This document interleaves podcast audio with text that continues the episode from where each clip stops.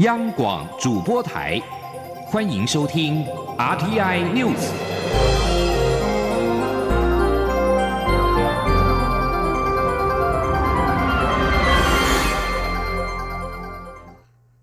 各位好，我是李自立，欢迎收听这一节央广主播台提供给您的 RTI News。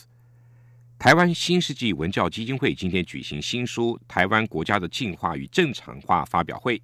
蔡英文总统受邀致辞，指出，担任总统三年多来，每一天思考的都是台湾要如何应变国际情势的变化，也同意在政治体制、政府体制上还有许多层面具有讨论跟改革空间。不过，在此时此刻，面对中国的压迫，台湾坚定拒绝“一国两制”。总统也期待大家透过写作、出版、公共讨论、公民运动，继续捍卫台湾。针对港女命案凶嫌陈同佳有意来台投案，却面临入境障碍，蔡总统今天表示，港府不愿意行使管辖权，由台湾行使，就该依照台湾的法律。陈同佳在台湾已经是被通缉的嫌犯，只有逮捕，没有自首，这不是什么障碍，而是依法行事。记者郑林的报道。蔡英文总统二十七号出席二零二零从此故台湾全国牙医界蔡英文连任后援会大会师，会后受访时再被问及陈同佳案，蔡总统说这件事情已经由执法机关接手，一切按照我们的规定、体制和法律办理。既然香港政府决定不行使司法管辖权，就由台湾行使。希望香港尽速把人和市政交给台湾，让台湾在刑事追诉和未来审判能有比较充足的基础。蔡总统也说时。间一天一天流失，将来侦办困难度会持续增加。被问及陈同佳面临入境障碍，蔡总统说：“台湾从头到尾讲的就是这个案子管辖权的行使，以及当事人司法正义的问题。本来预期香港政府愿意考虑行使司法管辖权，但香港不愿意，就由台湾行使。那如果要行使管辖权，就按应该按照我们的法律来行使，不是吗？那在台湾的管辖权的行使上面。”陈同佳已经是一个被通缉的嫌犯了，所以他只有逮捕的问题，他没有自首的问题，这也不是什么障碍，这就是我们依法行事，这是法律的要求，也是台湾的。在行使我们的管辖权里面必要的一个遵守的一个法律，不是吗？另外，对于行政院长苏贞昌日前评论陈同佳案时说“魔鬼一一现行”，引发蓝营不满，喊话要发动倒戈。蔡总统说，他本来想说小题大做，但他看这个连小题都不是，这是一个没有意义的事情。央广记者郑玲采访报道。二零二零大选，蔡英文总统拼连任。今天下午举行全国工程界后援会的成立大会，包括电信工程、建筑师、土木技师等约三千位工程界人士到场力挺。蔡总统致辞表示，台湾经济稳定往上走，上半年的经济成长率重回四小龙第一，全年还是会第一，明年也呈现稳定成长的趋势，同时带来税收增加，让政府有能量减税。今年五月报税，相信大家都有感受到。总统说，在社会照顾上，长照二点零一开始只有五十亿，明年将达到四百亿。他上任时照顾零到六岁儿童的预算只有两百多亿，今年已经达到六百多亿。政府会制造更多机会让大家赚钱缴税，之后政府也能够照顾更多。总统还表示，下一个阶段未来十年会持续改革跟转型工程，让台湾经济发展继续往前推，社会安定制度做得更完整。拜托大家再给他四年，让国会过半，才能持续的推动政策。国民党总统参选人韩国瑜今天参加北部首场青年政策论坛，再提鼓励大学生、研究生出国交换。韩国瑜表示，台湾下一代的孩子必须全部实施中英文双语教育。很多人酸言酸语讲一些风凉话，但是他完全不在乎，因为他知道青年将来会面临什么挑战。没有双语跟国际移动能力，将来站在人生的拳击舞台上，第一个回合就会被打趴下来。另外，韩国瑜的国政顾问团今天也发表新移民政策，提出了成立新移民委员会等九大方向。针对日前提出的游学政见引发议论，国政顾问团总召张善政今天表示，韩国瑜只是没有时间好好的阐述政策内容。并希望大家不要因为讲的不够精准就黑他。记者谢佳欣的报道。国民党总统候选人韩国瑜的国政顾问团二十七号发表新移民政策，提出在行政院层级成立新移民委员会，陆配取得身份证年限比照外配由六年降为四年，为纳保的怀孕新移民妇女纳入全民健保等九大方向。由于韩国瑜先前抛出政见，鼓励大学生、研究生出国交换一年，费用他会想办法，并表示可挪用前瞻预算五百亿经费之应，遭到外界热议。国政顾问团事后也详细说明政见内容，外界点名顾问团总召张善政是张善后。对此，张善政在发表会受访时强调，这项政见国政顾问团也有类似想法，只是韩先提出来了。而韩国瑜每次抛政见的场合，时间只有短短一到两分钟，根本没有时间好好讲，也很难怪韩讲不清楚。如果给他五分钟、十分钟，可能就不是这样子。幕僚只是帮他补强。张善政呼吁大家不要追究名词，若因讲得不够精准就黑韩国瑜及这项政策，无形中就黑到所有年轻人的未来。他说：“游学跟交换学生其实只是你做法上将来怎么样会把它做得更更能够帮助学生，让他不要去申请学校。”原来的学校就帮你已经安排很多国外的这种对象，那这个时候就是交换学生，对不对？所以我觉得大家不要去追究这名词，好像说在这名词讲的不够精准，就是黑他。你要黑他，无形中你会黑到我们所有年轻人的未来。我提醒现在在批评这个政策的朋友，你们如果再继续黑这个政策，你们黑到是年轻人所有的未来啊！这我提醒一下。针对张善后的称号，张善政表示很幽默，并说由此可看出蔡英文与韩国瑜个性的差异。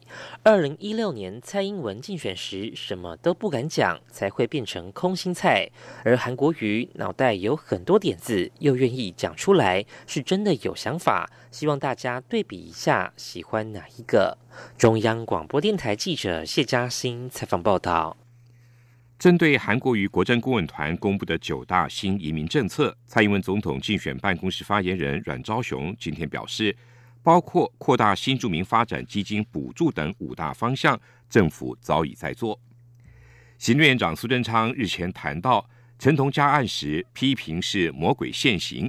而与前总统马英九隔空交火，苏贞昌今天表示，矮化台湾国格，对香港百万人上街头毫不同情，却要为临阵脱逃以及为港府解套破化的人，就是魔鬼。记者郑林的报道。行政院长苏贞昌日前针对陈同佳案表示，前总统马英九与他的密友律师陈长文为港府反送中解套破话，批评他们是魔鬼现行。马英九反批苏心术不正，信口开河，要他请辞行政院长。赖英也因此有倒戈声浪。苏贞昌二十七号受访时解释魔鬼的定义为何：矮化台湾国格，要让两千三百万台湾人失去自由。失去民主，还有可能送新疆在教育营的人，就是魔鬼。对香港百万人上街头毫不同情，对香港年轻人一再学生一再被打、被杀、被失踪毫不同情，却要为临阵脱逃、为港府解套来破坏的人，就是魔鬼。另外，苏贞昌在立法院答询时提及，死刑定验就要执行，引发外界讨论。苏贞昌强调，媒体只报道一半。他同时强调，定验的死刑要执行，必须非常严谨，因为生命是人权之首，生命具有不可回复性。而过去死刑判决也有错误的潜力，因此法务部在执行时用非常严谨的态度来面对，他可以理解。媒体也问到，台北市的贫穷线调高到二点四万，但基本工资仅二点三八万，遭质疑蔡政府经济变好是破功。苏贞昌说，蔡总统领导政府以来，股市是二十九年来新高，不但上万点，而且是上一万一千点，还维持相当长一段时间。蔡总统一再调高基本工资，时薪也从马政府时代的一百二十元提高到一百五十八元，且一再为人民减税、增加福利。蔡总统拿出最大魄力改善人民。生活也已经打破过去马政府的二十二 K，政府会继续努力，希望大家多给蔡总统时间，一定会做得更好。央广记者郑玲采访报道。时代力量二零一六年成功跻身国会殿堂，但随着太阳花学运的效应退潮之后，外界关心实力如何延续立院的席次。时代力量党主席徐永明表示，除了继续擦亮新人参政品牌，党中央跟参选人也会琢磨青年所关心的议题。距离二零二零的选举只剩下两个多月，实力如何获得选民青睐，也是政坛关注焦点。徐永明表示。实力的选民特质多是四十岁以下青年，都会区高学历。由于实力过往提名的立委议员多属于年轻的脸孔，让民众觉得耳目一新。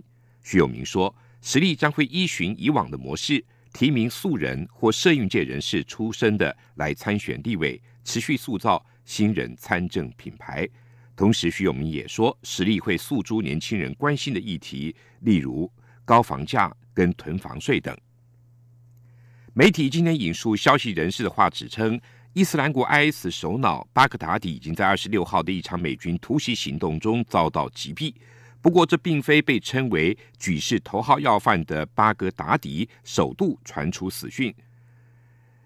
而后，美国总统川普在今天则是在白宫发布了重大声明，证实美军击毙了 IS 的首脑巴格达迪，同时并没有美军因此行动而死亡。总部设在英国伦敦的叙利亚人权观察组织今天也表示，美国直升机二十六号在夜间在叙利亚的北部伊德利布省垂降了多名战士，展开猎杀伊斯兰国领袖为目标的行动。巴格达迪是伊拉克人，年约四十八岁，从暴力圣战行动中建立了一支强大部队，在叙利亚跟伊拉克大范围的地区建立了自己的哈里发国。巴格达迪在过去五年行踪成谜。美国曾经悬赏两千五百万美元要找他的下落。罗马天主教今天结束了主要是由亚马逊地区主教参与的主教会议，结论建议包括允许已婚男性担任神父，以疏解偏远地区的神父荒。这可能是令天主教数百年来的神父独身的戒律出现巨大的变革。这场在梵蒂冈特别召开的主教会议，为期三周。有一百八十四名全球主教与会，其中超过六成来自亚马逊地区的九个国家，还有原住民代表、专家跟修女代表出席参与讨论。会议最后以一百二十八票赞成、四十一票反对通过已婚男性担任神父的提议，条件是这些男性已经在教会担任执事，拥有稳定家庭关系，并且证明是社区领袖。而且担任神父以前还必须接受适当的训练。会议的结论建议的事项，另外也包括了让女性扮演更重要的角色，以及将破坏列环境列为宗教罪恶。教宗方济各今天表示，他会在今年底以前处理这些提议的事项。两百多万乌拉圭选民今天前往投票所，以选出左派总统瓦兹盖斯的继承人。同时，也将包括建立宪兵部队在内的宪法改革进行投票。瓦兹盖斯在二十四号发表选前最后演说时表示，乌拉圭的民主非常巩固，必须获得保护。此外，乌拉圭选民也将选出国会的九十九名众议员跟三十名参议员。除了乌拉圭之外，南美洲今天还有阿根廷也举行总统大选，而此时南美洲的厄瓜多、智利、玻利维亚。都出现大规模的街头示威，玻利维亚的示威更涉及选举舞弊的争议。长期以来，在动荡的南美洲地区，乌拉圭都被视为一个和平与稳定的堡垒。不过，当地的治安情势正在下滑。去年传出某些暴力犯罪事件急剧的升高。除了治安以外，乌拉圭的经济停滞，通膨率百分之七点五，失业率百分之九。都是对执政党的挑战。乌拉圭新任总统将在二零二零年的三月一号宣布就职。乌拉圭选民将在当地时间今天晚上的八点，台湾时间是在今天晚上七点就开始投票。以上这一节 RTI News 由李自力编辑播报，谢谢收听。